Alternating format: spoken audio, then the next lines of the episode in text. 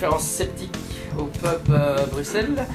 Avant de présenter euh, Aurore, euh, j'ai un peu de quelques informations en général à, transmettre. Donc récemment, le- le- notre groupe d'organisation de Bruxelles Sceptico Pub, on a repris plus ou moins le comité para, qui était la première organisation sceptique au monde, mais qui est une organisation sceptique belge francophone. Et lié à ça, ça veut dire qu'à partir de maintenant, Bruxelles Sceptico Pub va devenir une, une organisation, une, euh, une activité de- du comité para. Comité pour, euh, c'est quoi le titre actuel? C'est plus avant c'était le comité pour l'investigation sceptique des phénomènes réputés paranormaux, maintenant c'est comité sceptique. C'est lui le président, il connaît pas le nom de c'est ça qu'on change le nom des organisations. des. Voilà, le groupe d'investigation des le comité d'investigation des parasciences, comme ça.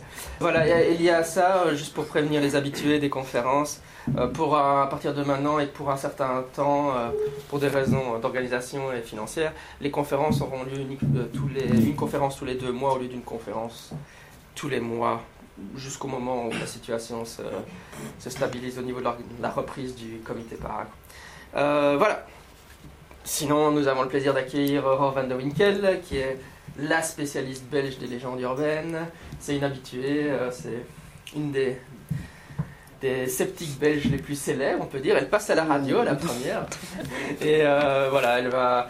Elle, organise le tour de, Bruxelles. hein. On peut, le samedi après-midi, on peut aller visiter avec elle euh, différents quartiers et découvrir un peu les légendes urbaines qui ont trait à chacun de ces quartiers.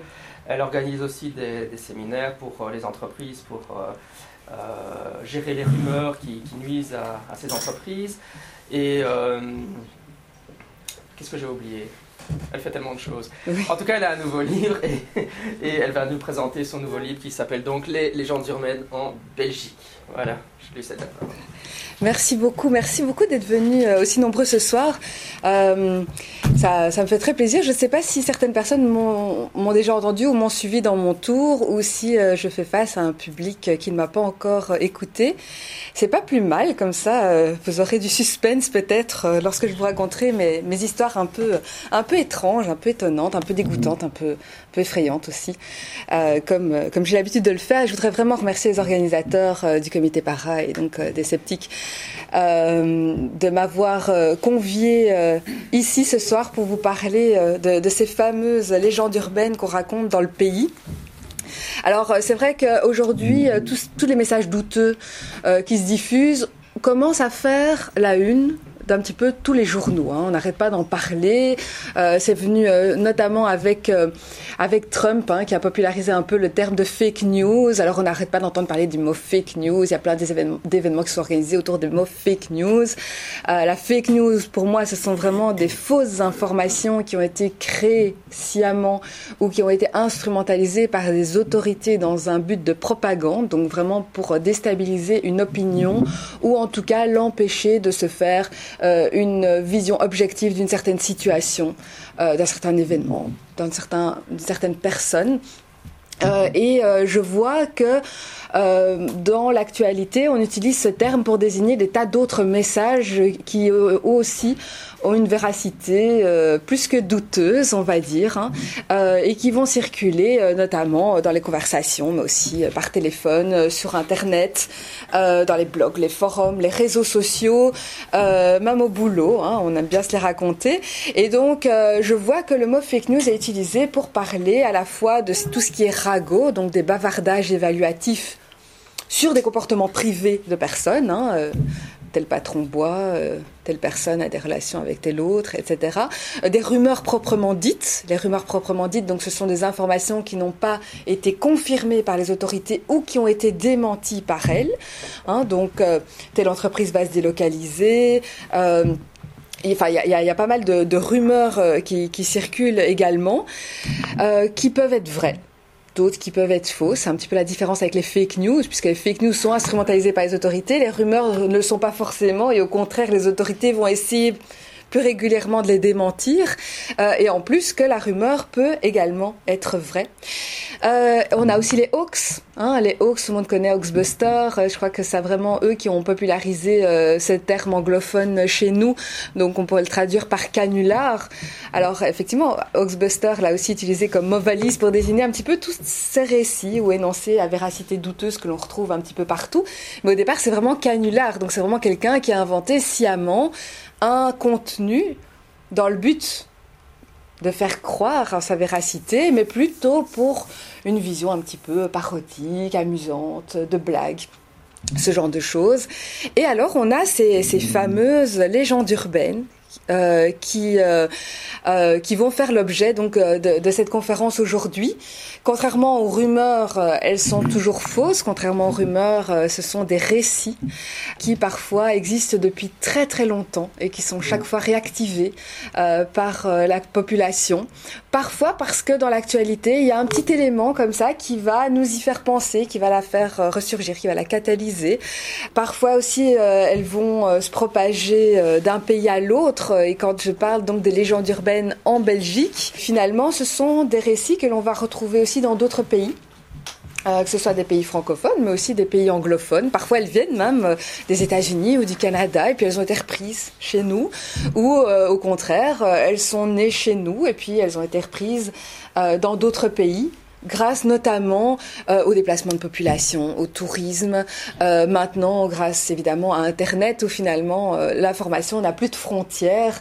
Euh, on a tous des amis qui viennent euh, partout ailleurs et, et, via notamment notre compte Facebook évidemment quelque chose que l'on peut raconter va se diffuser un petit peu partout.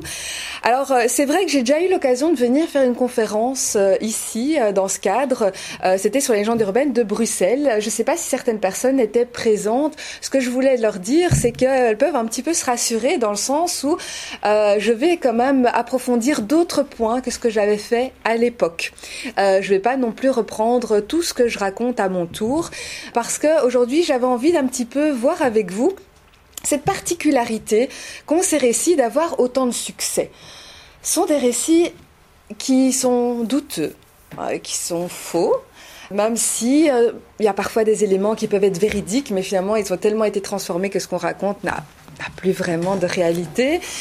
Et pourquoi, alors que ce sont des récits faux, pourquoi est-ce qu'elles ont autant de succès? Pourquoi est-ce qu'on continue à se les diffuser alors que la société change, euh, alors que euh, on, va en parler peut-être à Bruxelles et puis on va en parler à Paris ou, euh, dans le Kentucky? Pourquoi est-ce que ces récits vont perdurer comme ça au-delà des années, au-delà des frontières?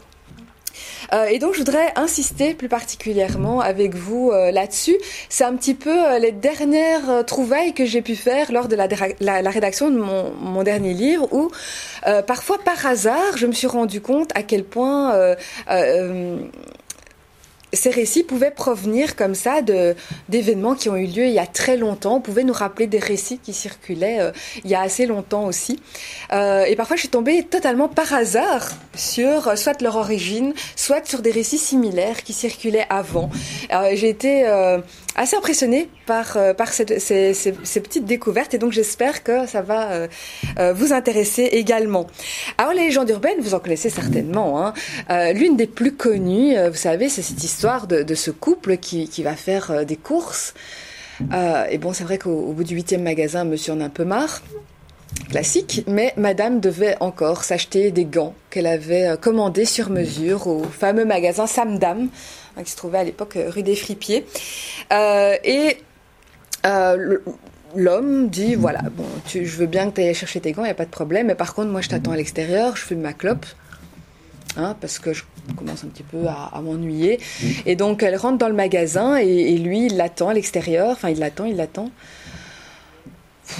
Au bout d'une heure, il commence un petit peu à, à, en avoir marre. Pour acheter des gants, quand même, normalement, on met moins de temps. Et donc, il décide de rentrer dans la boutique. Et là, il ne la voit pas. Il ne voit pas sa compagne. Donc, euh, il demande au commerçant, mais vous n'avez pas vu ma compagne? Et il la décrit. Et le commerçant dit non, ça, ça me dit rien. Elle a dû certainement partir. Ben non, elle n'est pas partie. Il était devant la porte, donc il l'aurait vu partir quand même. Et donc là, il commence vraiment à s'inquiéter. Il fouille l'entièreté du magasin. Il arrive aux cabines d'essayage.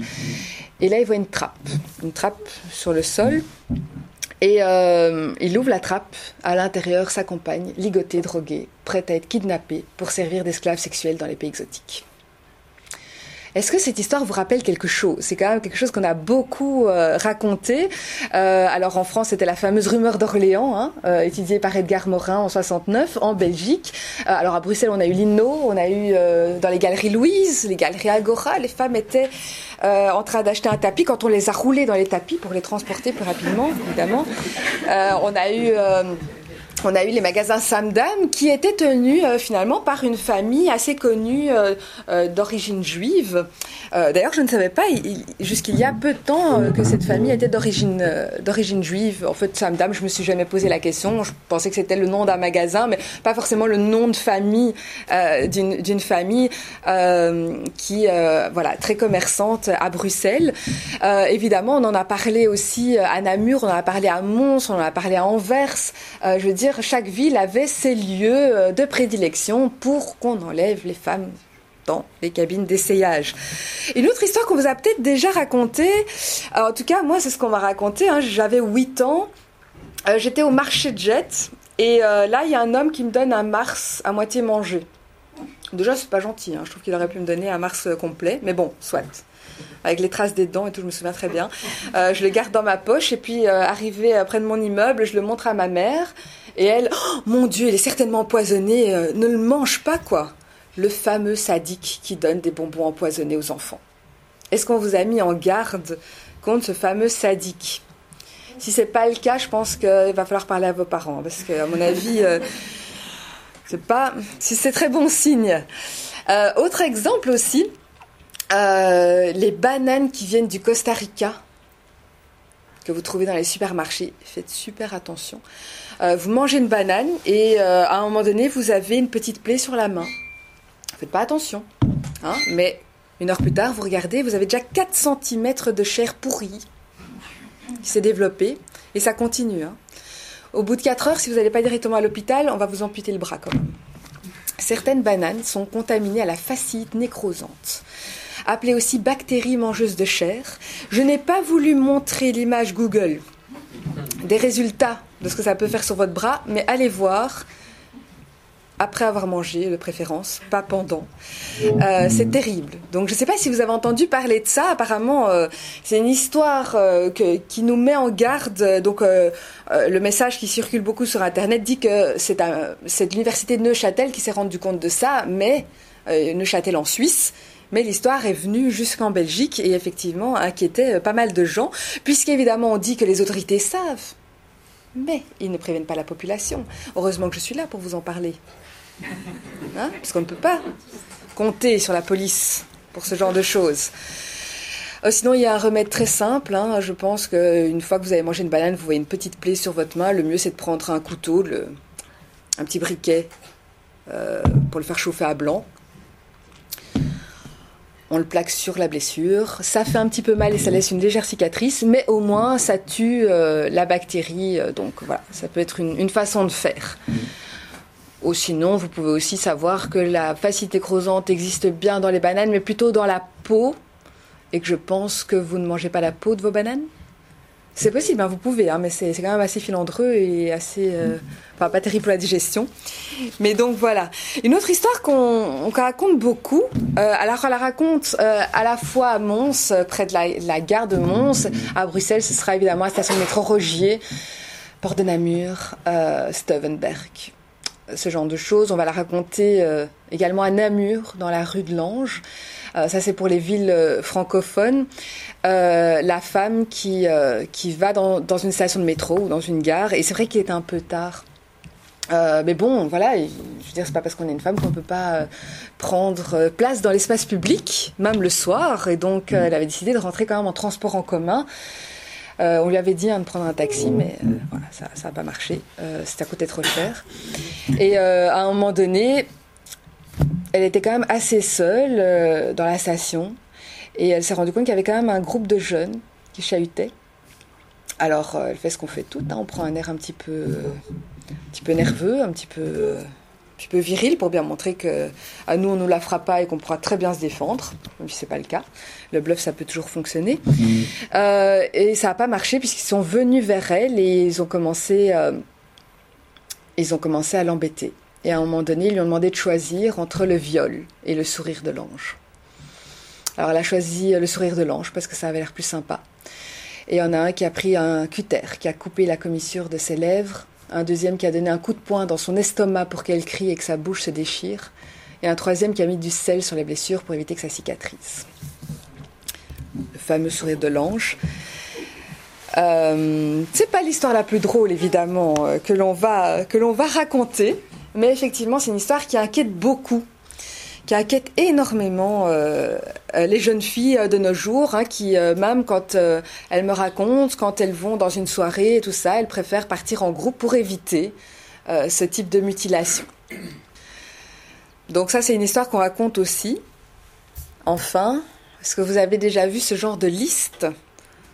Sur euh, les réseaux sociaux, sur Internet, peut-être même dans vos journaux, puisqu'ils ont été publiés notamment par la dernière heure, Last News, ce genre de choses. Alors euh, souvent elles sont un petit peu amendées, hein, d'une année à l'autre, on va quand même un petit peu améliorer les choses. Donc ce sont les fameux signes qui peuvent apparaître sur vos façades à la craie euh, et qui évidemment vont donner des tas d'indices à des cambrioleurs qui font évidemment le guet pour savoir si vous habitez seul, si vous avez un chien, si vous avez un Wi-Fi, s'il y a un bon mot de passe pour votre Wi-Fi ou pas, si vous avez de l'argent, si vous êtes du style à vous faire avoir. Et évidemment, tous ces signes vont euh, être euh, codés Enfin, en tout cas, ce sont des codes pour désigner ces éléments-là euh, et qui vont permettre à une autre, un autre groupe de venir vous cambrioler par la suite. Donc, c'est quelque chose qu'on raconte depuis euh, des années. Hein, on, a, on a vraiment des versions euh, depuis extrêmement longtemps. Euh, et euh, alors la police n'est pas très claire sur le sujet. Hein. Euh, certains corps de police disent non, non, mais euh, si c'est vrai et tout ça. Et d'autres disent bah non, on n'a jamais eu le cas, euh, c'est vraiment des légendes urbaines.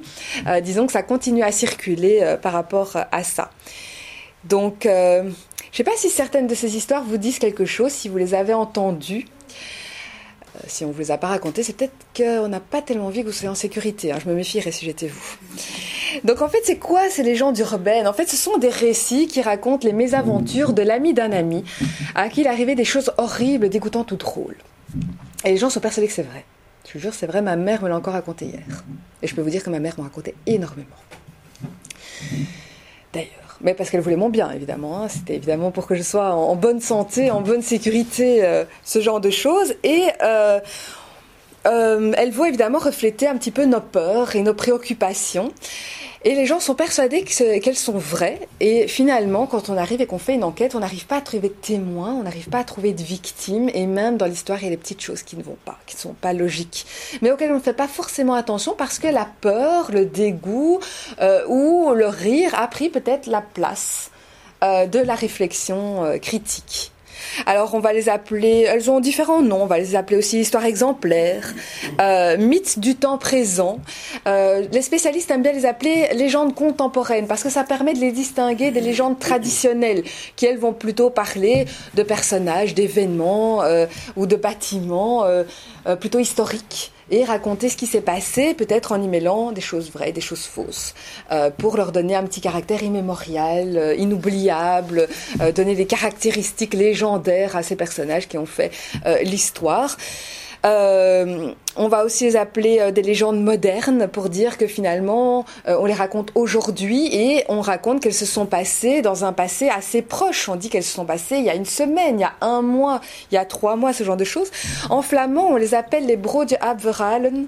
J'adore cette expression parce que ça veut dire vraiment des récits avec un singe entre deux tartines.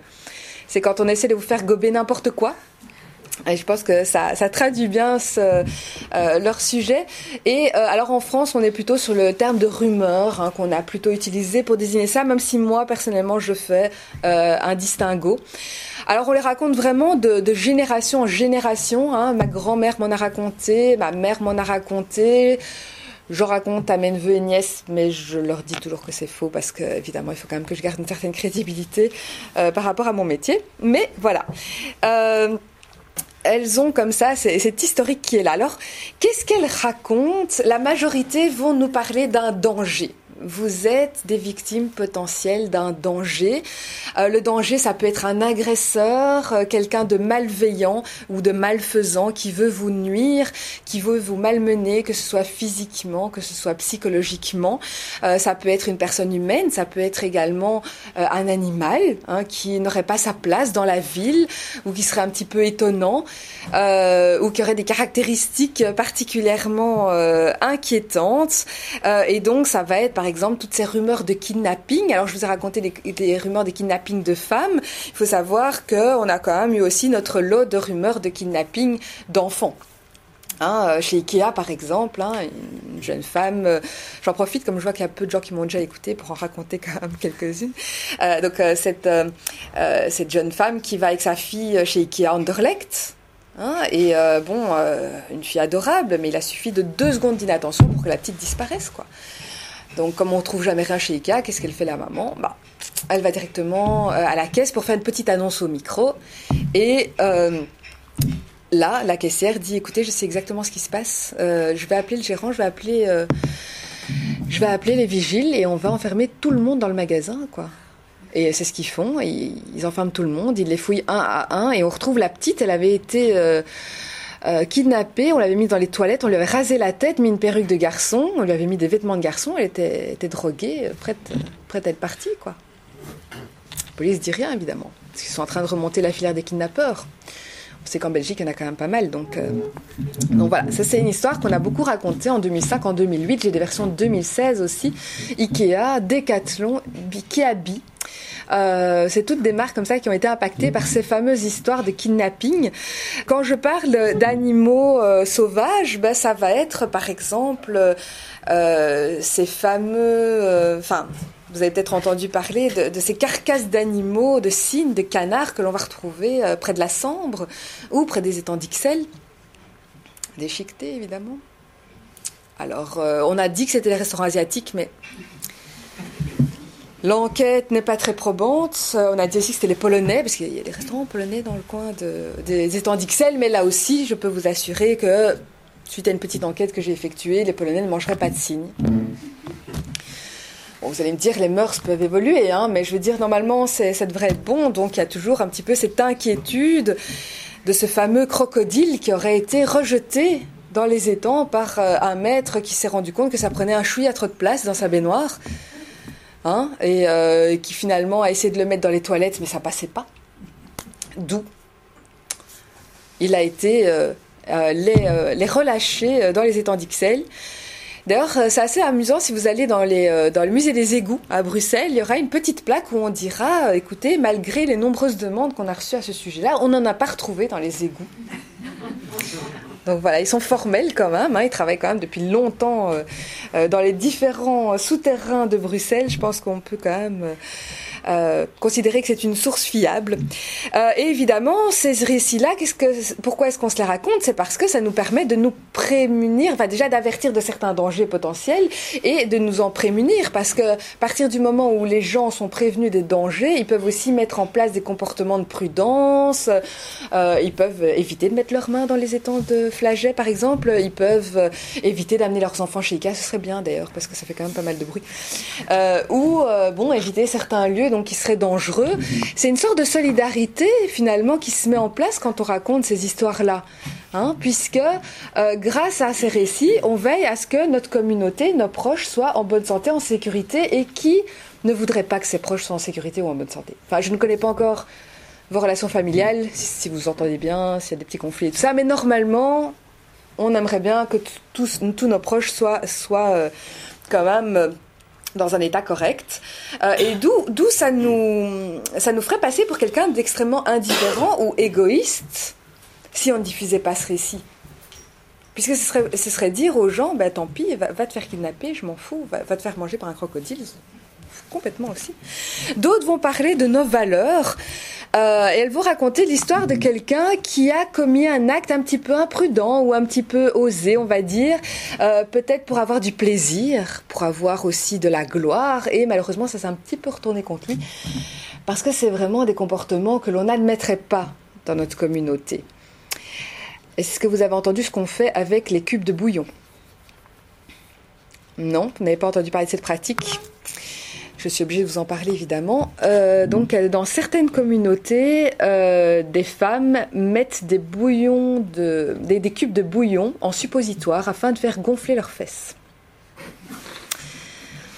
Ça ne marche pas bien, je peux vous le dire, et euh, ça peut provoquer des infections. Mais bon, dans la tête des personnes qui font ça, ils se disent huile plus herbe, voilà, ça L'huile, c'est quand même quelque chose d'un petit peu gras et tout ça. Si on le met à cet endroit-là, avec un peu de chance, ça peut se diffuser, je ne sais pas très bien comment, mais euh, par capillarité, je ne sais pas, euh, à ces endroits-là. Apparemment, il y a certaines qui ont été assez déçues en disant que ça faisait plutôt grossir d'autres parties, qu'ils étaient assez déçus, mais voilà. Donc, euh, et ça a provoqué quand même pas mal d'infections. autre histoire que vous avez peut-être entendue, surtout pour les Bruxellois, le fameux âne que vous voyez, que vous voyez en photo. Anne qui est au parc Josaphat. En fait, c'est plutôt, euh, plutôt son descendant, on va dire, hein, puisque vous remarquerez qu'il y a toute une barrière qui est autour. En fait, ils ne sont plus en liberté, des ânes du parc Josaphat. On ne peut plus aller les caresser à cause d'une chose horrible qui s'est passée il y a quelques années. Un jour, il y, avait un Turc qui avait eu envie de se donner un petit moment de joie. Et euh, voilà, il a vu l'âne, il y a eu un, espèce de petite alchimie qui s'est produite. Et euh, donc il a voulu un petit peu en profiter. Et euh, euh, bon, il avait mis ses écouteurs, hein, parce que c'est toujours mieux de faire ça avec une petite musique d'ambiance, hein, un petit Barry White ou quoi. Et donc c'est comme ça qu'il n'a pas entendu le policier qui est arrivé derrière lui, qui, qui, a frappé à son épaule, comme on dit, et qui a gratté à son épaule et qui lui a demandé un petit peu ce qu'il était en train de faire. Et donc pendant plus de dix ans, il n'y a plus eu d'âne au parc Josaphat à cause des abus que cette pauvre bête a pu, euh, ressentir. C'est une histoire qui se raconte énormément euh, au niveau des Bruxellois. Alors si vous imaginez un petit peu euh, Anne c'est le symbole de la commune de Scarbeck. Le parc Josaphat est à Scarbeck, évidemment. Il y a une forte communauté turque qui est euh, dans cette, dans cette commune-là. Euh, pourquoi est-ce que c'est le symbole de, la commune? C'est parce qu'à l'époque, en fait, c'était une commune qui était assez... Euh, euh, assez verte. Et donc il y avait encore pas mal de, euh, de, plantations, euh, donc on cultivait pas mal de légumes qui étaient alors acheminés à Dodane vers les marchés des autres communes bruxelloises. Et d'ailleurs quand les, les, Bruxellois pure souche, hein, donc vraiment de la commune de Bruxelles, entendaient les sabots, ils disaient ah les Hazel arrivent. Donc les Hazel, les ânes, donc les Scarbécois. Donc le mot Hazel était utilisé également pour désigner l'escarbécois. Et donc maintenant vous savez que l'escarbécois sur, était surnommé les ânes, et que vous savez qu'il y a une communauté turque importante dans cette commune. Si vous relisez cette histoire à la lumière de ces informations-là, symboliquement, on se rend compte qu'on se retrouve face à une, euh, métaphore raciste, finalement. Hein euh, où des Scarbécois se sentiraient envahis, ou en tout cas entubés par certaines communautés ce que les gens font pas spécialement attention quand ils racontent cette histoire-là. Ils ne pensent pas forcément à la symbolique et donc au message implicite qu'ils diffusent quand ils la racontent. Évidemment, raconter ce genre d'histoire-là, c'est pour se mettre à distance des personnes qui font ces actes qui sont jugés immoraux. Personne n'a envie d'aller violer un âne dans cette pièce, j'imagine vous me le direz tout à l'heure, évidemment. Euh, le fait que l'autre rigole quand on raconte cette histoire-là, ça prouve bien qu'il ne viendrait jamais à l'esprit de mettre des cubes de bouillon en suppositoire. Donc ça veut dire qu'on a les mêmes valeurs et qu'on se moque ensemble des personnes qui le feraient et qui font partie d'une autre communauté, bien entendu. Ça ne peut pas être la nôtre. La nôtre, on n'y touche pas. On ne peut pas la remettre en question. Donc, ça permet de diffuser nos valeurs. D'autres histoires aussi vont parler un petit peu du paranormal et questionner un petit peu notre rapport à la vie, à la mort. Euh, vous avez peut-être euh, entendu parler de cette fameuse dame blanche euh, qui apparaît sur le bord de nos autoroutes. C'est donc quatre jeunes qui revenaient du carré euh, se sont arrêtés euh, à 2 heures du matin face à cette forme blanche comme ça qui était, euh, qui était sur le bas-côté. C'était quand même un peu étonnant, une femme comme ça qui fait l'autostop à 2 heures du matin. C'était un peu... Et donc il lui propose de la ramener à, dans la ville la plus proche et elle dit rien. Elle ouvre la porte, elle s'installe et un froid glacial comme ça qui rentre dans l'habitacle. Ils sont un peu surpris, mais bon, bon, elle veut rien dire pas grave en soi. Donc euh, ils se remettent en, route. Et à un moment donné, arrivé près d'un virage, ils entendent un énorme cri. Et là, le conducteur surpris freine brusquement, se retourne, il n'y a plus personne. Par contre, il y a un sac. Il y a un sac qui est placé comme ça sur le siège où était l'autostoppeuse. Dans le sac, il y a des papiers d'identité, il y a une adresse. Et donc le lendemain, encore un peu secoué par ce qui vient de se passer, ils arrivent à l'adresse, ils frappent à la porte. Et là, il y, a, y a un homme qui ouvre la porte et qui voit le sac et qui dit Mais qu'est-ce que vous faites avec ce sac? C'est le sac de ma fille. Elle est morte dans un accident de voiture cinq ans auparavant, sur une route qui menait à la ville. Qu'est-ce qu'on peut rajouter à ce genre d'histoire? Hein, à part nous questionner sur c'est vrai, c'est pas vrai, est-ce qu'il y a quelque chose après la, mort euh. Donc voilà, ça questionne un petit peu euh, euh, est-ce qu'on peut croire du paranormal ou pas Et donc ça laisse comme ça cette impression. voilà, de, de doute. Et puis on a quelques histoires, mais vraiment très plus rares, qui racontent des victoires euh, de personnes qui ont été confrontées à une autorité. Euh, une autorité qui pouvait être euh, un professeur, mais qui pouvait aussi être un patron, qui a essayé de les mettre dans l'embarras. Et cette personne a réussi quand même à trouver un bon mot ou à trouver une bonne astuce pour pouvoir retourner une situation à son avantage. Et c'est par exemple beaucoup d'histoires qu'on va retrouver dans le folklore estudiantin. et donc à cette histoire de, de, de ce qu'on raconte à l'université de Gand notamment euh, un examen de psychiatrie. Hein, donc c'est un professeur de psychiatrie qui est qui a vraiment une très très mauvaise réputation. Il est considéré comme quelqu'un d'extrêmement vache, euh, qui, a qui est toujours là pour buser ses élèves. Et d'ailleurs, quand l'étudiant arrive près de la salle d'examen, il voit tous ses camarades en pleurs. Quoi. Donc là, il commence vraiment à s'inquiéter. Il rentre dans la pièce et il voit que ce professeur de psychiatrie a été mettre plein d'oiseaux empaillés qu'il a recouverts d'un drap, ne laissant apercevoir que leurs pattes. Et le professeur dit voilà, première question, désignez-moi le nom de ces oiseaux rien qu'en les identifiant grâce à leurs pattes. Oui, mais ça, c'est pas du tout une question de psychiatrie, ça. C'est une question d'ornithologie. Donc, euh, c'était vraiment pour mettre l'étudiant dans l'embarras. Donc, euh, l'étudiant s'énerve, mais enfin, monsieur, vous voulez vraiment nous buser, en fait. C'est ça le truc. Mais écoutez, pas de problème, donnez-moi votre nom, comme ça je vous mets zéro. Et l'étudiant réfléchit deux secondes, lève les jambes de son pantalon, montre ses chaussettes et dit Mais vous n'avez qu'à deviner mon nom rien qu'en regardant mes pieds et il arrive à s'en sortir sans avoir le zéro évidemment. Alors donc, ça ce sont évidemment des histoires qu'on se raconte parce qu'on aurait tellement aimé pouvoir avoir le mot juste dans le genre de situation. Et voilà, raconter, avoir cette présence d'esprit ou cette intelligence ou ce culot pour pouvoir se sortir de situations similaires. Donc là, on a envie d'avoir euh, ce côté un peu mimétique. Euh, alors pourquoi est-ce que ces récits ont tant de succès? Alors que parfois, le récit contient des éléments complètement illogiques. Hein. Euh, on raconte parfois que des hamburgers de McDonald's sont faits avec des œufs d'araignée. Vous imaginez le gars euh, qui doit rentrer chaque jour dans un immense hangar rempli d'araignées, soulever les araignées pour aller récolter les petits œufs qui sont, je pense, mis dans un petit cocon, les ouvrir. Hein, euh, monsieur spécialiste des araignées, je pense qu'il sait que ça mettrait quand même beaucoup de temps avant de faire un bel hamburger qui pourrait se vendre. La RTBF qui s'est laissé complètement avoir en disant que les calamars frits seraient en fait des anus de cochon. Les amis, euh, je veux dire, un calamar, pas mal de possibilités de faire euh, des rondelles pour remplir une assiette.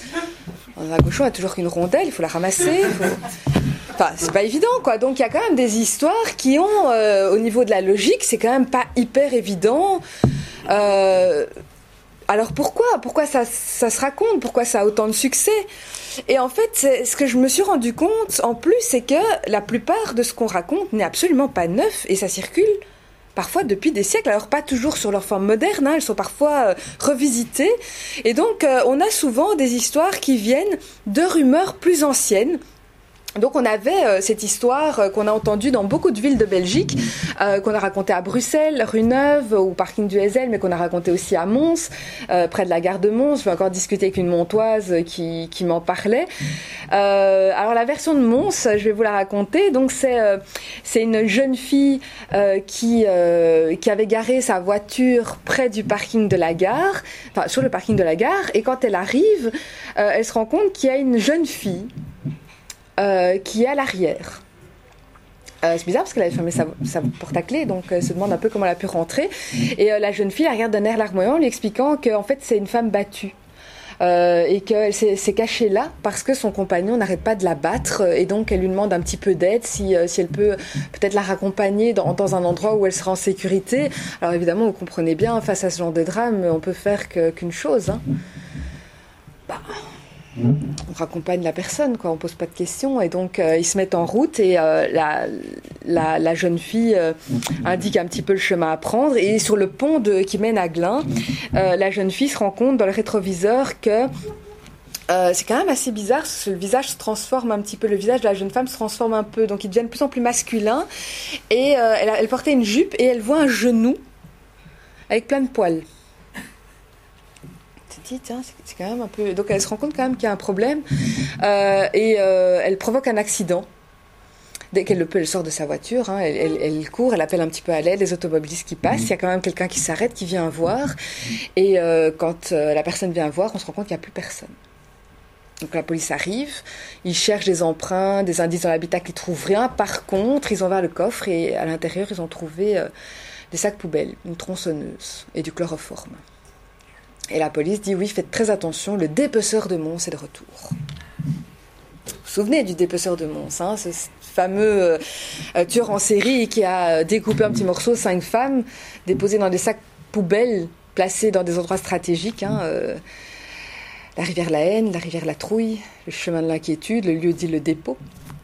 Cette personne était poète quand même. Bon, après on n'a plus d'infos. Euh, on ne sait pas très bien ce qu'elle est devenue, mais en tout cas on est sûr qu'elle n'a plus commis d'actes criminels en Belgique, en tout cas de ce type, depuis, euh, depuis maintenant presque 20 ans. Et en fait, cette histoire-là, euh, on la raconte depuis 1834 en Angleterre, et c'était les voleurs de grand chemin qui attaquaient des fiacres déguisés en femmes, et c'était aussi leurs grosses mains poilues qui permettaient de leur confondre, ou le genou poilu, enfin... Il y, a différentes choses. Euh, et euh, évidemment, on a modernisé cette histoire. Donc cette rumeur, donc je sais que le dépeceur de Mons a réellement existé, mais la rumeur de la personne déguisée en femme et qui est reconnue grâce à ses poils existe depuis 1834 au moins en Angleterre. C'est adapté à chaque fois à des tueurs en série plus modernes quand l'histoire a commencé à se moderniser. Donc dans les années 70, c'était le tueur du, du Yorkshire, l'éventreur du Yorkshire. On a parlé ça dans le tueur de la gare de Perpignan aussi. J'ai trouvé euh, le petit journal euh, regardez cet homme déguisé en femme qui attaque le fiacre. Et ça, c'est un journal euh, qui a dit que ça s'est passé en France. Et je pense qu'on était en 1906 ou 1909. Mais en tout cas, on était au tout début euh, des années 1900. Donc c'est quand même quelque chose qui se diffusait pas mal. J'ai été amusée de trouver euh, une histoire dans un journal qui datait de 1910. Une histoire que j'avais entendue après les attentats du 11 septembre. 2001. Vous imaginez Après cet attentat du 11 septembre, il y a une histoire qui a beaucoup circulé. C'était une femme. Euh, bah, son mari travaillait dans le World Trade Center et donc, euh, voyant qu'il y a eu les attentats, bah, elle a commencé à paniquer. Donc, elle téléphone à son mari pour savoir s'il va bien. Et son mari, bah, en fait, il était chez sa maîtresse. Donc, il n'avait pas vu, il n'avait pas vu les infos. Et donc, il dit, oh, pas de problème, je suis au boulot, tout va, tout va pour le mieux et tout. Et c'est là que sa femme a compris. En 1910, la comète de Halley traverse notre ciel. On pensait qu'elle serait visible. Hein Mais le jour même, pas de bol, la météo fait qu'il y a énormément de nuages et donc finalement personne ne voit rien. Et il y avait un mari qui avait profité pour aller voir une petite danseuse en disant à sa femme qu'il avait été voir la comète de Halley. Et euh, quand il revient euh, chez lui, la femme dit alors, elle était bien la comète? Oh, Elle était bondissante, scintillante. Et c'est comme ça qu'elle a su. La même histoire. Vous imaginez 1910, 2001. On prend un événement de l'actualité, mais l'histoire avec le même ressort narratif est identique. Pareil pour euh, les signes cachés euh, sur vos façades, ou les signes secrets plutôt, parce qu'ils ne sont pas toujours cachés. Euh, des cambrioleurs, j'ai trouvé des rumeurs qui dataient de la guerre, de la Première Guerre mondiale, et qui visaient notamment toutes les publicités cubes. Euh, donc euh, les fameux cubes, encore une fois, hein, on les mettait pas euh, en suppositoire à l'époque, quoique j'ai trouvé une magnifique caricature où on voit quelqu'un qui se les fait enfiler en disant mais vous voyez à quel point les Allemands nous sont en train de nous entuber. Donc quelque part il y avait déjà l'idée à l'époque. Mais au-delà de, cette, image satirique que je pourrais un jour vous montrer, qui est dans mon livre, il y avait cette fameuse rumeur sur les plaques publicitaires des bouillons cubes. vous voyez, il était marqué exiger le cas. Euh, et il y a beaucoup de gens qui ont pensé que c'était des, euh, en fait, qu'il y avait l'invasion de la Belgique était programmée. Et comment est-ce qu'on l'avait programmée? On l'avait programmée en faisant venir euh, des entreprises espionnes comme Magie, qui étaient à l'époque, on pensait qu'ils étaient allemands. En fait, ils étaient suisses allemands, mais on pensait qu'ils étaient allemands. Et donc, ils avaient mis des tas de publicités. Dans les publicités, il y a généralement des tas de petits numéros et en fait que c'était des coordonnées géographiques qui allaient permettre aux Allemands de pouvoir euh, circuler en Belgique et trouver les points à piller ou en tout cas avoir des coordonnées géographiques qui leur permettaient euh, de, pouvoir euh, se, se diriger, on va dire. Et ils pensaient d'ailleurs que exiger le cas, ça voulait dire exiger le Kaiser. Hein, donc tout était pour aller dans le sens de c'est un langage secret et il y a plein de maires, de bourgmestres qui ont retiré ces plaques en émail parce qu'ils étaient persuadés que c'était des messages secrets. Donc c'est pareil, hein, c'est l'armée allemande qui va vous piller et aujourd'hui c'est les cambrioleurs qui vont vous piller. Autre époque, autre façon de faire, mais même, le même type de rumeur. Alors les légendes urbaines peuvent venir aussi de contes et de légendes euh, traditionnelles qui ont été modernisées. Quand on parle de la Dame Blanche près des autoroutes, finalement, ça nous rappelle la Banshee, qui était cette figure mythologique irlandaise qui apparaissait, euh, qui était célèbre pour son cri perçant, qui allait annoncer une mort prochaine. Et c'est vrai qu'à un moment donné, euh, beaucoup de, châteaux ou de demeures avaient leur Dame Blanche attitrée. à partir du XVIe siècle, toutes les grandes familles aristocratiques d'Europe avaient également leur Dame Blanche qui était généralement une ancêtre, euh, soit un peu folle, soit qui était morte dans des circonstances euh, assez dramatiques, et qui venait, le, qui venait apparaître soit dans leurs rêves, soit euh, voilà, dans un semi-coma, pour leur annoncer une défaite ou une mort prochaine. Donc Charles Quint avait, sa dame blanche et tout ça, et le Kaiser avait sa dame blanche. C'était la dame blanche des Hohenzollern. Et d'ailleurs c'est très drôle parce qu'il y a un réseau de résistance liégeois qui s'est appelé la dame blanche des Hohenzollern. Donc c'était vraiment pour dire au Kaiser, on est là pour t'annoncer ta mort. Je trouvais ça génial comme façon euh, de pouvoir euh, se vendre en tout cas. Euh, après, on avait aussi pour les profanes des tas de dames blanches qui apparaissaient. Près de près de villes ou près de cours d'eau. Et alors là, c'était pas des familles aristocratiques, c'était plutôt des personnes lambda. Elles allaient approcher les hommes et leur disaient ta petite amie ou ta fiancée a besoin de ton aide. Et l'homme les suivait et disparaissait. Et ça, on a en Flandre, comme on a en Wallonie, comme on a à Bruxelles, des, dames blanches comme ça, mais beaucoup plus alors pour le petit peuple. Et donc, euh, effectivement, c'est ce, genre de figure-là qu'on a modernisé euh, et qu'on a mis avec euh, d'autres types de récits qui apparaissaient beaucoup à l'époque, où au croisement des chemins, on pouvait avoir apparaître un diable ou une sorcière ou un fantôme qui posait une question aux voyageurs et si le voyageur répondait mal, il était évidemment tué.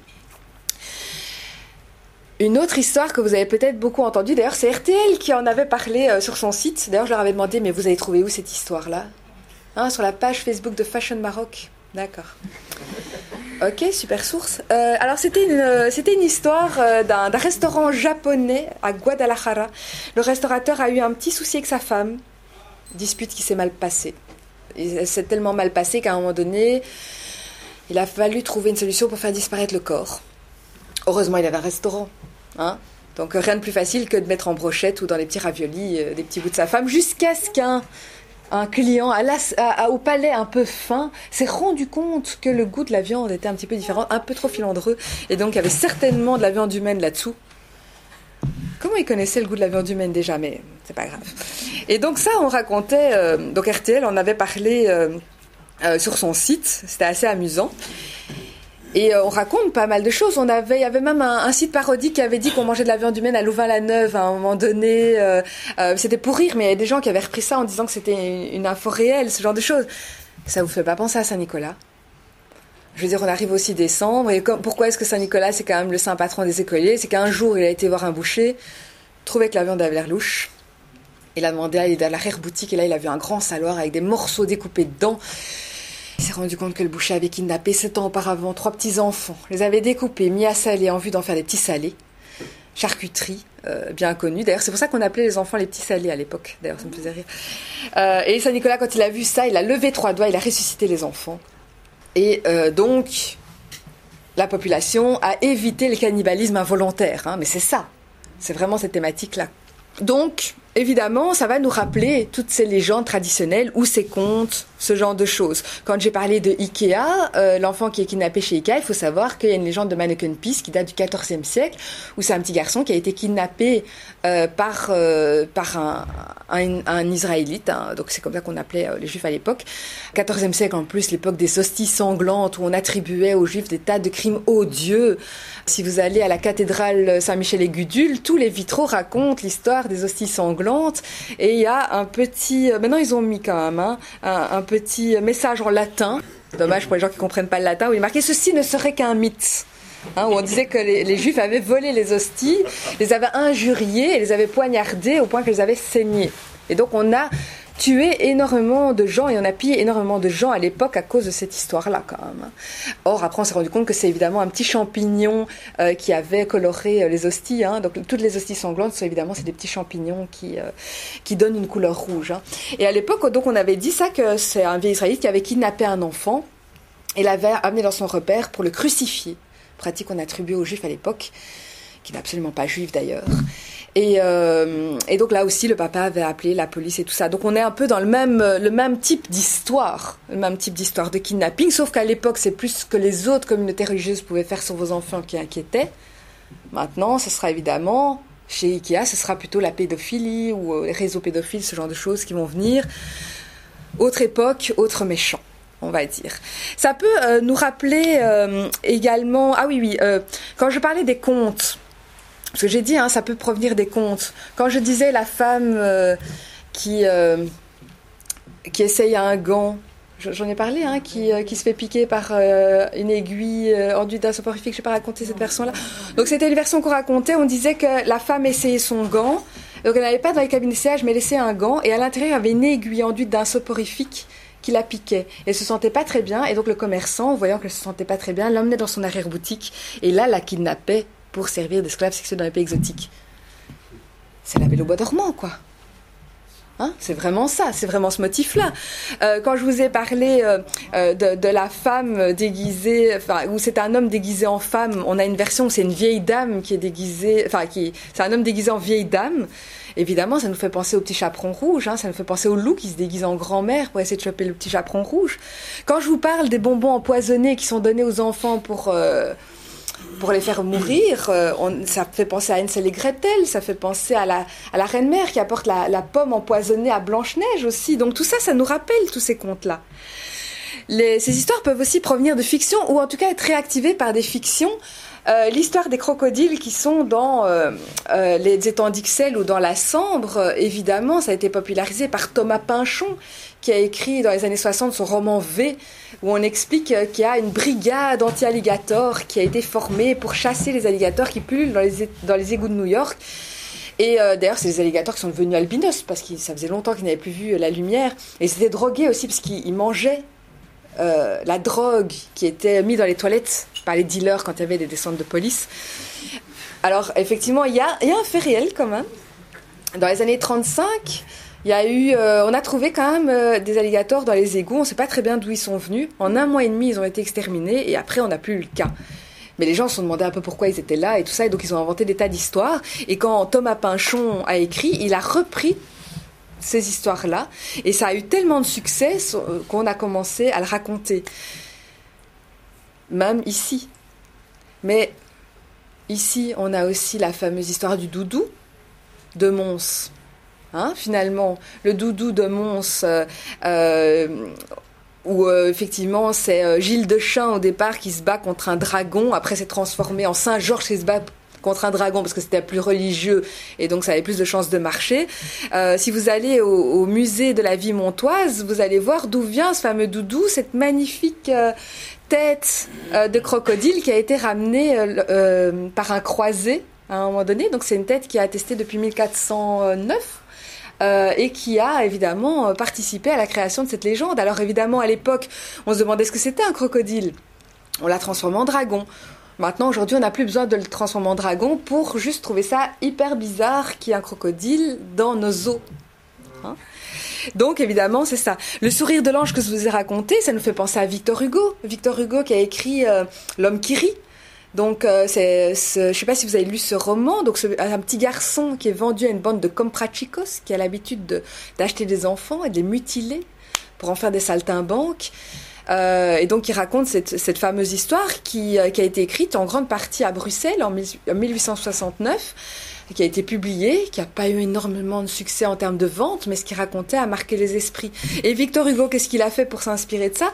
Il s'est renseigné dans un livre qui euh, d'un mémorialiste qui s'appelait Monsieur Barbier et qui vivait du temps de la terreur en France et qui expliquait que c'était le type de mutilation qu'on faisait aux gens qui étaient envoyés dans les galères. Et au même moment à Paris, on avait décidé de nettoyer la ville de sa pauvreté et donc d'évacuer tous les mendiants parce que ça faisait mauvais genre. Et lors de ces évacuations, il y a eu des enfants qui ont disparu. Et dans la tête de la population, c'était euh, les, autorités de l'époque qui kidnappaient les enfants afin de leur retirer du sang pour se faire des petits bains de sang pur. Il que c'est très bon pour les maladies de peau. Ça, évidemment, c'est faux. Mais le vrai, euh, donc la vraie torture plus cette rumeur-là a inspiré Victor Hugo. D'ailleurs, je ne sais pas si vous connaissez cette histoire à Bruxelles de bleu de caliche. Ça vous dit rien? À Molenbeek, avait cette calèche sanglante comme ça qui était conduite par un homme euh, à la tombée de la nuit et qui ramassait tous les enfants qui n'étaient pas rentrés chez eux assez, euh, assez vite de l'école et il venait aussi pour leur prendre leur sang et parfois il gardait le sang pour que sa fiancée puisse se faire des petits bains de sang pur aussi. Donc, on parle de Paris. À Molenbeek, on avait également ça. Ça peut aussi provenir d'un fait divers. Les bonbons empoisonnés euh, bah, les bonbons empoisonnés, ça vient d'où? Ça vient d'un fait réel. Mm. Au XVIIe et XVIIIe siècle, il y a eu un gros scandale euh, des, bonbons empoisonnés puisque les, confiseurs n'avaient rien trouvé de mieux pour euh, colorer leurs bonbons que de mettre de l'arsenic. Ouais, il y a eu des dégâts ça n'a pas bien marché. Et euh, au point que Louis XIV a fait un, un édit contre euh, les confiseurs et les sorciers pour empoisonnement. Et donc il y a pas mal de gens qui ont été euh, qui ont été jugés à l'époque. et il faut savoir qu'après il y a eu encore. alors là, on était un peu plus tard, on était en en 1820, où là, il y a eu d'autres problèmes avec les bonbons, puisque les confiseurs avaient mis des petits fils de fer dans les bonbons gomme pour garder leur, leur forme. Il y a eu aussi deux, trois petits problèmes. Euh, évidemment, à l'époque, on associait le poison à la sorcellerie, donc on a eu plein d'histoires sur des sorcières qui venaient donner les bonbons empoisonnés aux enfants. J'ai des, histoires à Jette, mais aussi en Wallonie ou en Flandre, où euh, euh, on raconte dans certaines communes qu'il y avait telle sorcière qui donnait des bonbons à des enfants, et les enfants commençaient à dépérir jusqu'à ce qu'on se rende compte du problème. Puis il y a eu la guerre chez nous. Et euh, pendant la guerre, euh, ces sorcières, pendant la guerre, c'était le soldat allemand. Le soldat allemand qui donne des bonbons empoisonnés aux enfants. Ici, il y a un, petit témoignage que j'ai pu trouver. Et donc, euh, un soldat allemand qui donne trois bonbons aux enfants, la mère qui dit non, ils sont certainement empoisonnés. Puis c'est devenu le sadique. Surtout à l'époque des affaires d'enlèvement d'enfants, ça devait être le sadique qui devait les tuer. Et puis c'est devenu les industries pharmaceutiques avec les, avec les colorants, avec les conservateurs. Même histoire, qui provient d'un fait réel, mais qui a été tellement transformée, et on a mis ça sur le méchant du moment.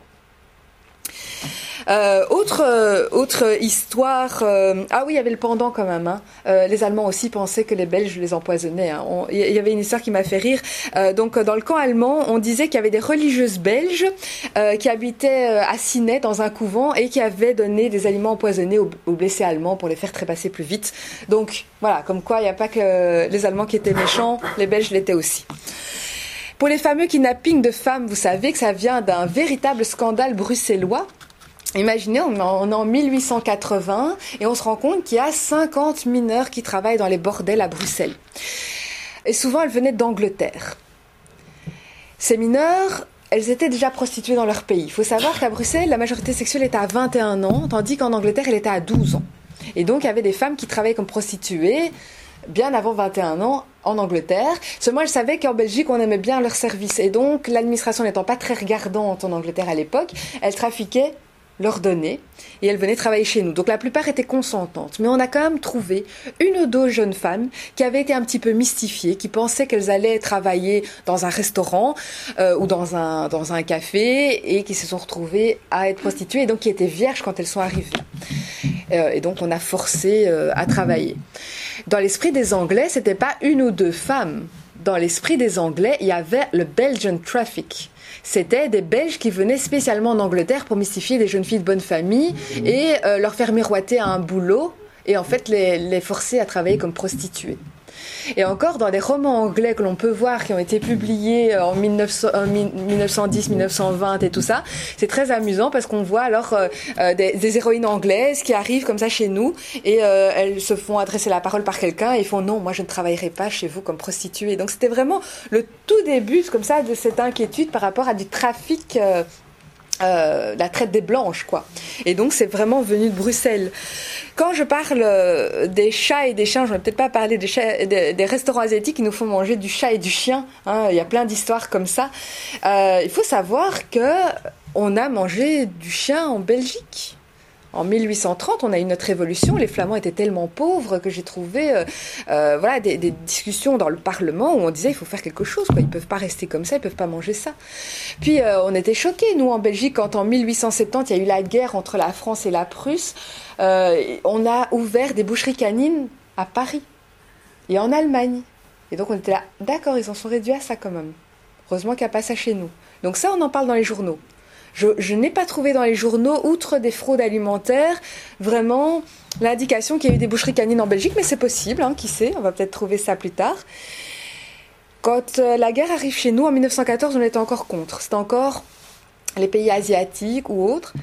En 1916, on était quand même beaucoup plus ouvert sur la question.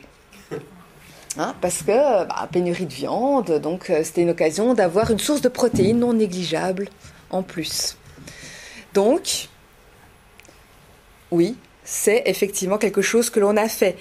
Euh, les signes des cambrioleurs, finalement, ça vient d'une authentique pratique. Je vous ai dit qu'il y avait une rumeur euh, sur euh, les bouillons, enfin sur, les, plaques publicitaires, mais on a pu déterminer que du 15e siècle jusqu'au début du 20e, il y avait quand même des cheminots, donc une sorte de vagabonds qui vivaient de menus larcins, qui venaient souvent d'Angleterre ou d'Autriche et qui avaient l'habitude de faire des petits signes. Et puis on a aussi le patrin dans certaines communautés de gens du voyage, ils utilisaient le patrin, mais c'était plutôt pour communiquer avec leur famille. Tiens, on est passé par là, ou ce genre de choses. Euh, c'est une pratique qui a été extrêmement euh, vite abandonnée à partir du moment où il y a eu l'alphabétisation. Et imaginez maintenant, avec les nouvelles technologies, ce serait quand même beaucoup plus facile de s'envoyer un petit message que de commencer à écrire des choses sur euh, la porte de votre maison signe qui pourrait être forcément visible et qui pourrait amener les propriétaires à adopter des comportements de prudence, à acheter des caméras, à appeler la police ou ce genre de choses. Hein. Donc, ça a pu exister. On a parlé aussi des clowns maléfiques hein, qui, euh, qui viennent dans, dans les rues pour, euh, pour vous, pour vous euh, faire peur ou pour vous molester. On a quand même eu John Wayne Gacy qui, a, qui, a tué 35 personnes aux États-Unis dans les années 70. Hein, ça n'a pas aidé, mais c'était un très très bon modèle pour maintenant avoir des clowns maléfiques qui vont circuler de plus en plus, surtout à l'époque d'Halloween aujourd'hui. Alors, euh, c'est vrai que même quand il y a eu un événement réel, donc on a tellement transformé que ce qu'on raconte ne peut plus être considéré comme véridique aujourd'hui. Et donc on peut le considérer comme faux. Par contre, des éléments faux peuvent devenir réels par la suite. C'est le fameux phénomène d'ostension, où un criminel va imiter le scénario d'une légende urbaine pour en faire un crime réel. Donc quelque chose que moi je vais identifier comme une légende urbaine pourra un jour être considéré comme un fait réel parce qu'effectivement il s'est réalisé par un acte criminel. Euh, il y a un, papa qui a tué son fils en lui donnant des bonbons empoisonnés au Texas. Euh, lors de la nuit d'Halloween, euh, il y a quelques années, cette personne a été, cette personne a été condamnée. Donc elle a voulu se faire passer pour le sadique d'Halloween qui donne des bonbons empoisonnés, simplement pour avoir de l'argent d'assurance. Je ne sais pas si vous vous souvenez de la fameuse. il y a eu tout un scandale alimentaire sur le Coca-Cola dans les années 90 en Belgique, où on disait qu'il contenait des, substances qui avaient provoqué pas mal de malaise, notamment auprès de, de, jeunes dans des écoles, des choses comme ça, au point qu'on a reçu tous un bon pour, pour une bouteille de Coca gratuit et qu'il y a eu plein de massacres de boîtes aux lettres pour récupérer le bon. Sais pas si vous vous souvenez de ça. Et en fait, il y a quand même quelqu'un, euh, c'est un habitant de Gale, euh, en 2003, donc c'était en 1999, hein, et en 2003, 4 ans, euh, ans plus tard, il y a un habitant de Gale qui a repris cette rumeur-là d'une substance nocive dans le Coca-Cola qui aurait été néfaste pour les gens, substance qu'on n'a jamais trouvée, malgré les analyses. Et lui, il avait envie de se séparer de sa femme. Donc il a mis une petite dose d'insecticide mévinfos dans, dans son petit verre de Coca-Cola. Il en a mis un peu chez lui aussi, pour faire semblant que. Bon, on a réussi à les sauver tous les deux, mais c'était quand même assez juste. Euh, donc voilà, ça donne des idées. La Dame Blanche, allez, un truc qui m'avait fait beaucoup rire que j'ai trouvé. Alors on est en 1880 à Monceau-sur-Sambre. Il y avait une Dame Blanche qui apparaissait sur les chemins. Euh, elle apparaissait près des cimetières aussi. Elle sortait des caveaux et puis elle hantait les chemins aux alentours. Et elle faisait vraiment peur à la population de Monceau-sur-Sambre. Euh, au point que les gens complètement affolés allaient voir le garde champêtre de l'époque pour demander un peu ce qu'il pouvait faire. Et le garde champêtre disait mais achetez un chien parce qu'elle a peur des chiens. Et il empochait la taxe. Et un jour, il y a eu un, habitant qui en a eu un peu marre de cette dame blanche qui lui tournait autour. Il lui a donné un petit tupercute bien placé.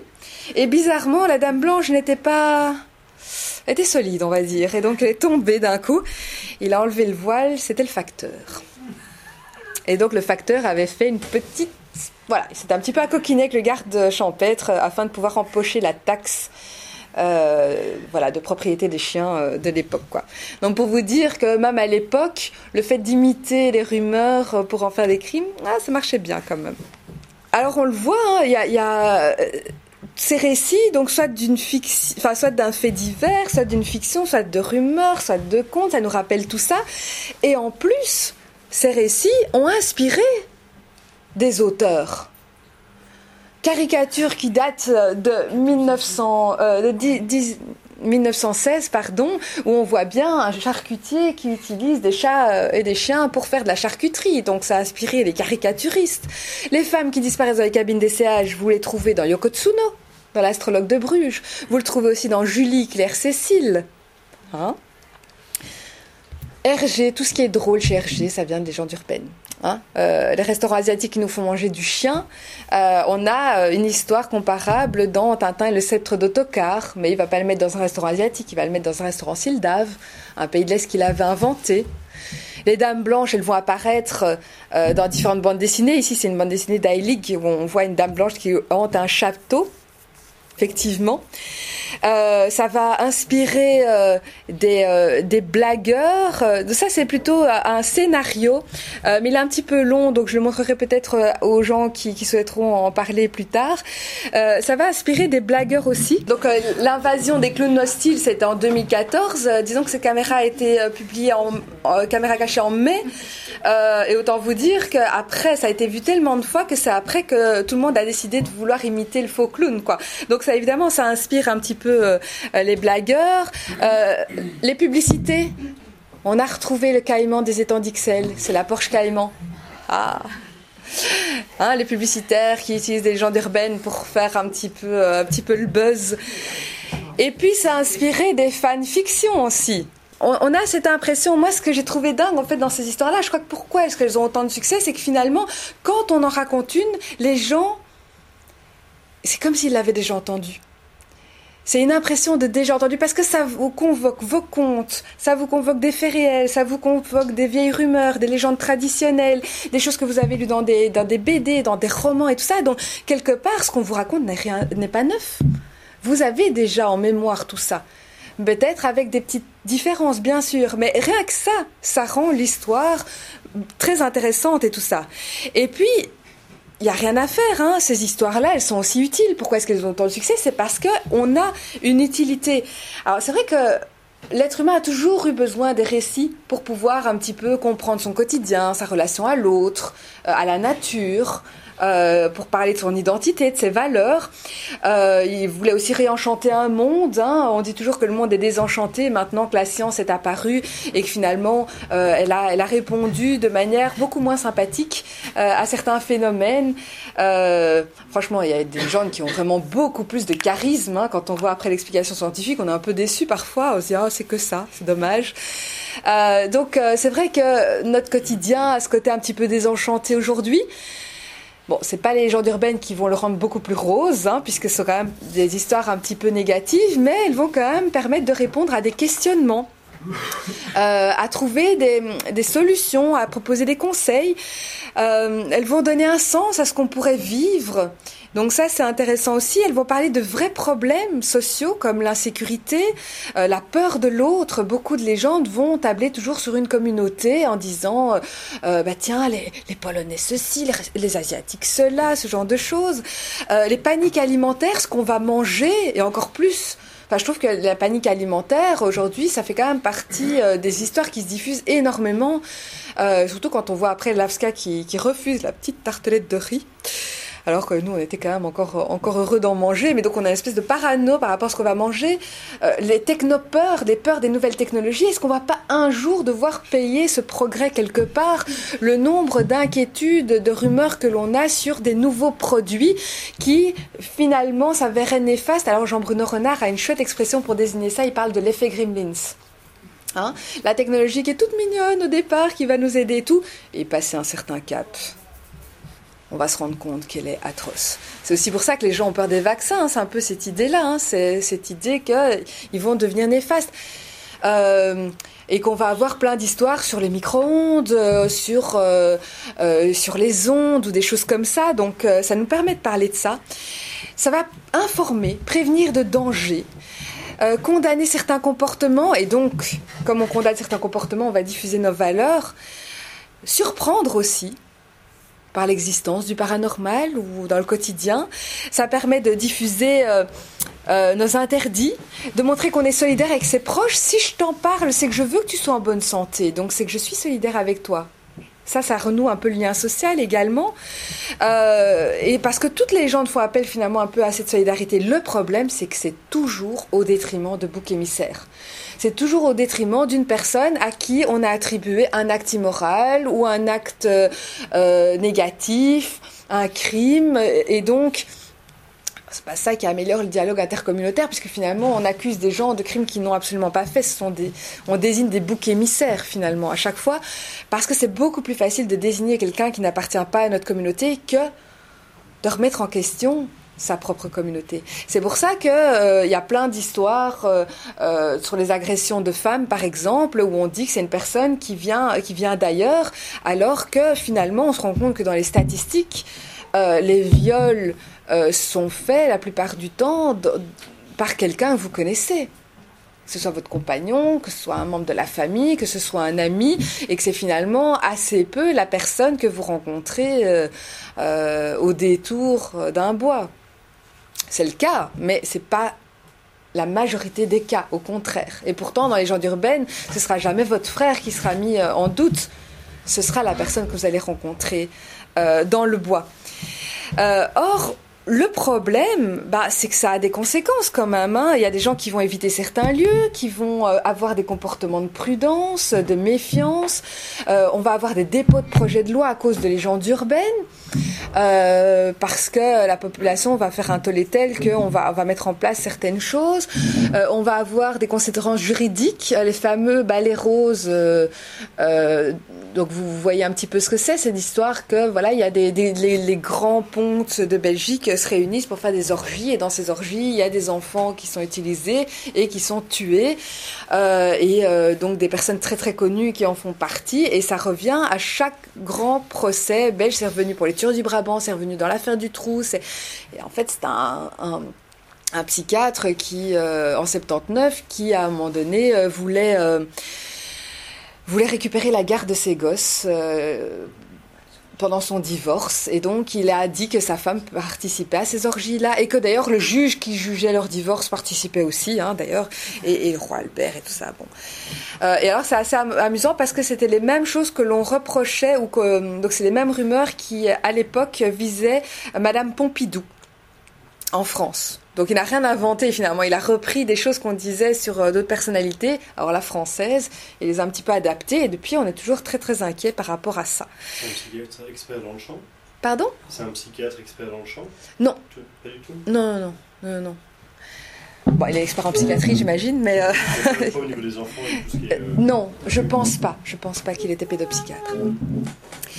Euh, alors, bon, on n'a pas vraiment des réactions de panique aiguë. Hein. Donc, quand je parle des, femmes qui disparaissent dans les cabines d'essayage, oui, il y a eu des commerces qui ont, euh, eu vraiment une grande perte de clientèle et donc une grande perte de chiffre d'affaires. Par contre, il y avait quand même des femmes qui continuaient à aller dans les, dans les magasins incriminés dans l'espoir d'être témoins de quelque chose. Et quand ils n'essayaient pas de les enlever, ils étaient assez déçus parce que ça voulait dire qu'elles étaient moches. Mais ça, c'est une autre histoire.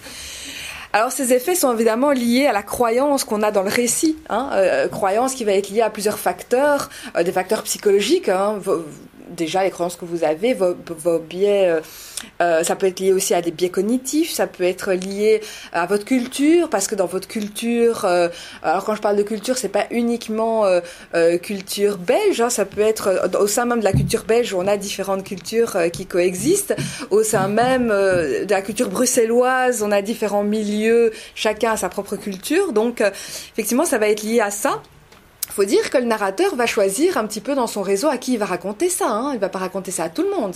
Il va raconter ça à quelqu'un qui aura tendance à l'écouter d'une oreille bienveillante, et qui va pas spécialement le remettre en question, en doute. Il va jouer sur les affects, il va le faire culpabiliser s'il ne diffuse pas le récit, il va provoquer la peur. Euh, au plus un récit va vous toucher, au plus évidemment vous allez le diffuser, au point même de faire abstraction de certains. Euh, de certaines choses qui, qui, seraient complètement euh, euh, irréalistes. Euh, par exemple, il y, a, une histoire que j'ai encore racontée lundi. c'est une vieille histoire qui se racontait en Europe pendant la guerre. On racontait qu'il y avait une famille américaine.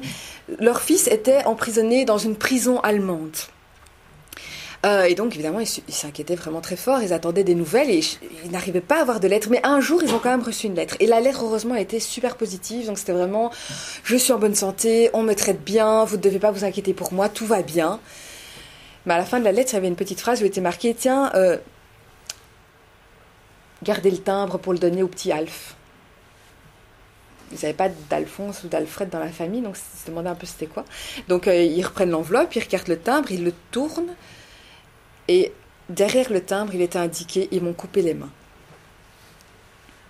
Et vous imaginez le gars qui doit écrire sans main derrière un timbre c'est pas évident, hein. mais quand j'ai raconté cette histoire lundi, ils m'ont tous regardé comme si, euh, oh, mon Dieu, l'histoire terrible, quoi, sans se rendre compte que oui, mais c'est pas possible. Cette histoire ne tient pas comme l'histoire des œufs d'araignée pour faire des hamburgers, ça ne tient pas. Mais on se dit, ah, manger des œufs d'araignée, ça doit être immonde. Donc le dégoût ou le, ou le sentiment d'injustice ou la peur va faire en sorte que vous allez en oublier des détails qui sont pourtant extrêmement logiques. Euh, donc si, si ça va dans le sens aussi de vos croyances préexistantes, vous pouvez faire abstraction de certaines informations qui sont euh, inexactes on avait raconté l'histoire des décalcomanies au LSD, surtout dans les écoles, hein, qui allaient tuer les enfants. Je ne sais pas si vous avez entendu parler de ça.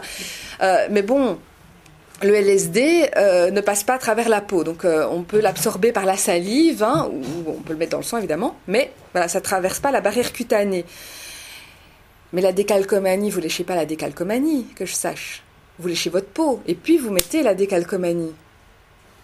Donc même si le LSD est sur la décalcomanie, de toute façon, elle ne rentrera pas en contact avec votre salive, quoi. Sauf si vous reléchez la décalcomanie qui a été mal faite pour. Euh, Et puis, euh, quel est l'intérêt d'aller donner ça à des enfants qui pourraient euh, avoir de l'overdose, qui n'ont pas spécialement énormément d'argent de poche, qui vont peut-être même pas capter que ça vient de la décalcomanie, leur petit sentiment d'euphorie? Bon, voilà, c'est un peu étonnant. Mais la drogue, mon Dieu, la drogue Aussi, plus vous voyez aussi des gens qui diffusent le récit, plus vous allez être influencé par lui, parce que vous allez se dire, mais tous ne peuvent pas être unanimes dans l'erreur. Et je sais qu'au milieu, enfin, dans le milieu sceptique, il peut se diffuser des rumeurs qui sont pas forcément vraies, et vous dites, si ces personnes diffusent quelque chose, c'est que ça doit être vrai. Ces personnes n'ont pas de croyance, voyons, sont des sceptiques. Bon, en fait, on en a tous, hein. Et le fait de croire qu'on n'en a pas, c'est un peu notre plus grande croyance, mais. Euh, donc, voilà, on, va être un peu influencé par le milieu. Si c'est quelqu'un qui, vous avez une relation affective avec lui, parce que c'est quelqu'un, euh, bon, c'est votre amoureux, votre amoureux, soit c'est votre père, euh, euh, voilà, bah, ou un ami très proche qui vous raconte quelque chose, vous allez avoir tendance à diffuser le récit. Si c'est quelqu'un que vous estimez compétent, parce que il travaille peut-être dans la police, ou il travaille peut-être euh, dans un hôpital, ou bah, vous allez vous dire, bah, il ne peut pas se tromper, il doit savoir. Donc, vous allez aussi avoir tendance à le croire et ne pas vérifier.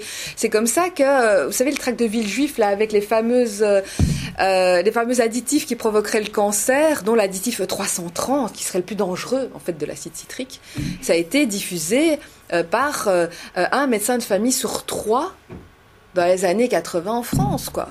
C'est des médecins, ils auraient dû s'en rendre compte qu'il y avait un problème, mais ils ont vu le mot cancer. Et ils sont dit, s'il suffit qu'on évite de manger des bonbons lapis qui chantent ou euh, de la vache qui rit, bah, c'est pas grave. Pour éviter le cancer, bah, on va diffuser l'info et on va pas vérifier. Ah. en plus, il y avait un mec de l'hôpital de Villejuif qui avait euh, eu l'histoire et qui l'avait diffusée et avait sa signature qui s'était euh, qui s'était mise. Et donc tout le monde a cru que ça venait de l'hôpital de Villejuif, donc ça a un petit peu garanti le récit aussi. Euh, donc, on est toujours un peu, un peu perdu là-dedans. Si on voit plein de gens qui la diffusent, on se dit tous ne peuvent pas être unanimes dans l'erreur, je l'ai dit. Euh, si c'est utile, eh ben on se dit, bah oui, ça s'est peut-être pas passé vraiment comme ça ou là, mais c'est quand même toujours bien de dire aux femmes de se méfier des hommes, non? Bah, Moi, je trouve que c'est quand même toujours utile, non? De pas se balader toute seule dans la rue ou de ne pas être ivre, morte sous peine qu'il se passe quelque chose. Donc finalement, pourquoi pas le diffuser? Ça permet de diffuser au moins une valeur. Euh, alors pour les hommes, c'est les vols d'organes, on en parlera plus tard. Et ça, est-ce que c'est vraiment, hein, je veux dire, on a toujours deux reins, ça dépend combien ils en prennent. Par contre, euh, quand je dis qu'on croit à ces histoires et que c'est ça aussi qui fait qu'elles ont du succès, on n'y croit pas tous radicalement. Hein. donc on, peut y croire de manière probabiliste. Il est probable qu'un jour quelqu'un puisse faire ce genre de choses, ou partiel, peut-être pas passé vraiment comme ça, mais dans tous les... Oui, il y a quand même une partie qui peut être vraie. Euh, ça ne nous empêche pas de diffuser des choses et de diffuser malheureusement des informations qui sont complètement fausses ou un message implicite, raciste, xénophobe ou autre qu'on l'on n'aurait jamais si, euh, si on discuterait normalement euh, dedans. Et je vais terminer par l'influence des sceptiques. On se dit toujours, mais les sceptiques, ils sont là pour un petit peu dénoncer le type de, euh, type de récit faux que l'on diffuse. Donc c'est bien, ils font un excellent travail. Et effectivement, ils font un excellent travail. Même si euh, les croyants ont toujours un peu plus d'énergie à diffuser leurs croyances que les sceptiques à dire que leurs croyances sont fausses. Euh, parce qu'on n'a pas que ça à faire, parce que voilà. Donc, quand on voit certaines histoires fausses qui se diffusent à des milliers et des milliers de fois et qu'on voit juste un démenti sceptique, sur la balance, il y aura assez peu de monde qui va voir le démenti. Mais en fait, on se rend compte que euh, lorsqu'ils parlent avec des croyants, les sceptiques vont influencer aussi le récit. Ils vont aider les croyants à rendre leur récit par balle, en enlevant les arguments qui sont les plus... Euh, qui tiennent le moins la route en fait.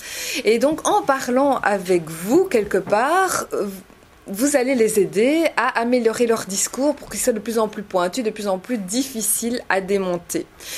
Euh, ou à ajouter des détails, ce genre de choses. En fait, on se rend compte que souvent, euh, sceptiques et croyants vont co-construire euh, un récit ensemble. Et puis, c'est pas parce que vous ne croyez pas à une histoire que vous n'allez pas être affecté par elle. La comtesse de Paris disait, j'aime beaucoup cette phrase, je ne crois pas aux fantômes, mais ils me font peur. C'est vraiment ça. C'est pas parce que euh, je sais qu'au niveau du sourire de l'ange, finalement, la police n'a trouvé aucun cas dans les hôpitaux, il n'y a eu aucune plainte, il n'y a, rien eu, que cette histoire ne va pas me faire peur. Et que je ne vais pas y penser quand je suis à Rogier toute seule à 23h30 du soir. et que je vais voir un groupe de jeunes qui va chahuter à côté de moi. Donc on va quand même avoir un impact. Et il suffira qu'il y ait un événement dans l'actualité qui euh, va aller un petit peu dans le sens de la légende urbaine pour que ça ravive un petit peu l'émotion que vous avez ressentie. On va aussi souvent oublier les démentis, alors que l'histoire de la rumeur, elle va rester dans notre mémoire. Euh, et donc on se dit, tiens oui, mais ça me rappelle quelque chose qu'on avait raconté là, mais il y a dix ans. Qu'est-ce qui s'était passé? C'était vrai finalement ou pas? On se souvient plus si ça a été démenti. Et donc ça réactive le récit également.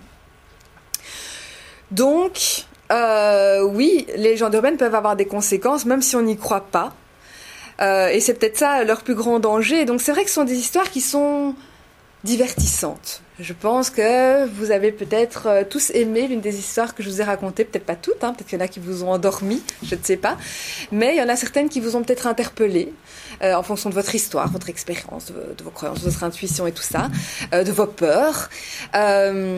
et euh, je pense que c'est à ce moment-là que vous, vous, êtes dit, ok, je, comprends pourquoi est-ce qu'elles ont eu du succès, parce que même moi qui arrive dans, dans, cet objectif, dans une conférence où je sais que la personne va me dire que ces histoires sont fausses, j'ai pu ressentir un petit effet quand j'ai entendu, euh, euh, quand j'ai entendu raconter.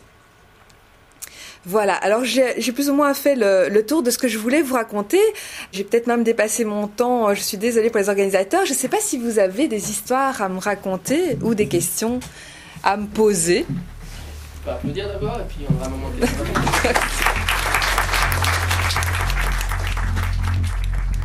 En 1989, la Belgique fut envahie par les extraterrestres. En tout cas, c'est l'impression qu'on en a pu avoir à l'époque en lisant la presse. Des objets volants non identifiés volaient dans nos cieux, certains dignes d'une scène du film Independence Day. De nombreux témoins rapportèrent avoir observé des grands triangles silencieux traversant notre espace aérien. J'étais adolescent à cette époque et ces événements m'ont profondément intrigué. Originaire du Brabant wallon en Belgique, j'étais au cœur des événements. Sauf que tout cela se passait dans les médias. Il n'y avait rien d'étrange à voir lorsque je regardais dans le ciel depuis la fenêtre de ma maison. Comment autant de gens pouvaient-ils rapporter voir des engins spatiaux extraterrestres Et pourquoi la presse traitait tout cela si sérieusement Le livre Le modèle sociopsychologique du phénomène ovni, un cadre conceptuel interprétatif en sciences humaines, est né de ces interrogations.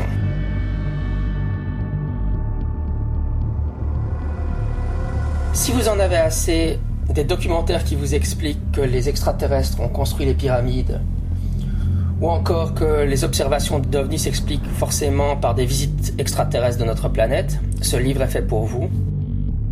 Le modèle sociopsychologique du phénomène OVNI, un cadre conceptuel interprétatif en sciences humaines, est un livre de Jean-Michel Abrassard.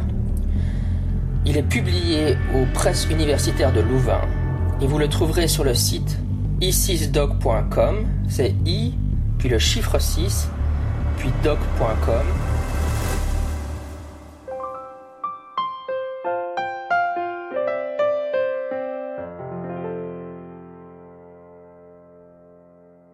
I'll be the spark if you'll be the flame. Start a reaction that can't be contained. Balance your pH by sharing my base. I'll be your star if you'll be my space. Cause there is no distance that I wouldn't go. Through space, time, and wormholes, my matter would flow to the edge of the universe. I'll be your G if you will be C, or I can be A if you will be T. If there's a mutation, I'll fix every base, working as your zinc finger nuclease. Just like an atom, don't rip us apart. Unless you want a big boom in my heart. We can take it fast or really slow but we can't know with certainty where we'll go. If at first we don't succeed, we'll try two more times, so our failures are statistically significant. Try. Like an equation, it all works out if we balance the sides,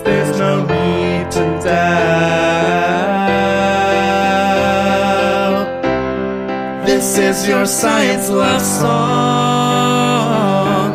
A place to start our chemical bond, a research endeavor. We can write the conclusion together. Just like the movies, I'd steal your heart. But then you die, so I won't do that. If we broke up, I'd be no more. I'd give up H2O for H2SO4. Take away gravity, I'd still fall for you. Share my last electron in a covalent bond for two. Cause you're like that angle, acute and you're smart. Your lab coating goggles go straight to my heart. Except that's a lie, cause the heart doesn't feel. When it comes to love, the brain seals the deal.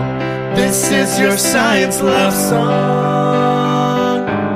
A place to start our chemical bond. A research endeavor.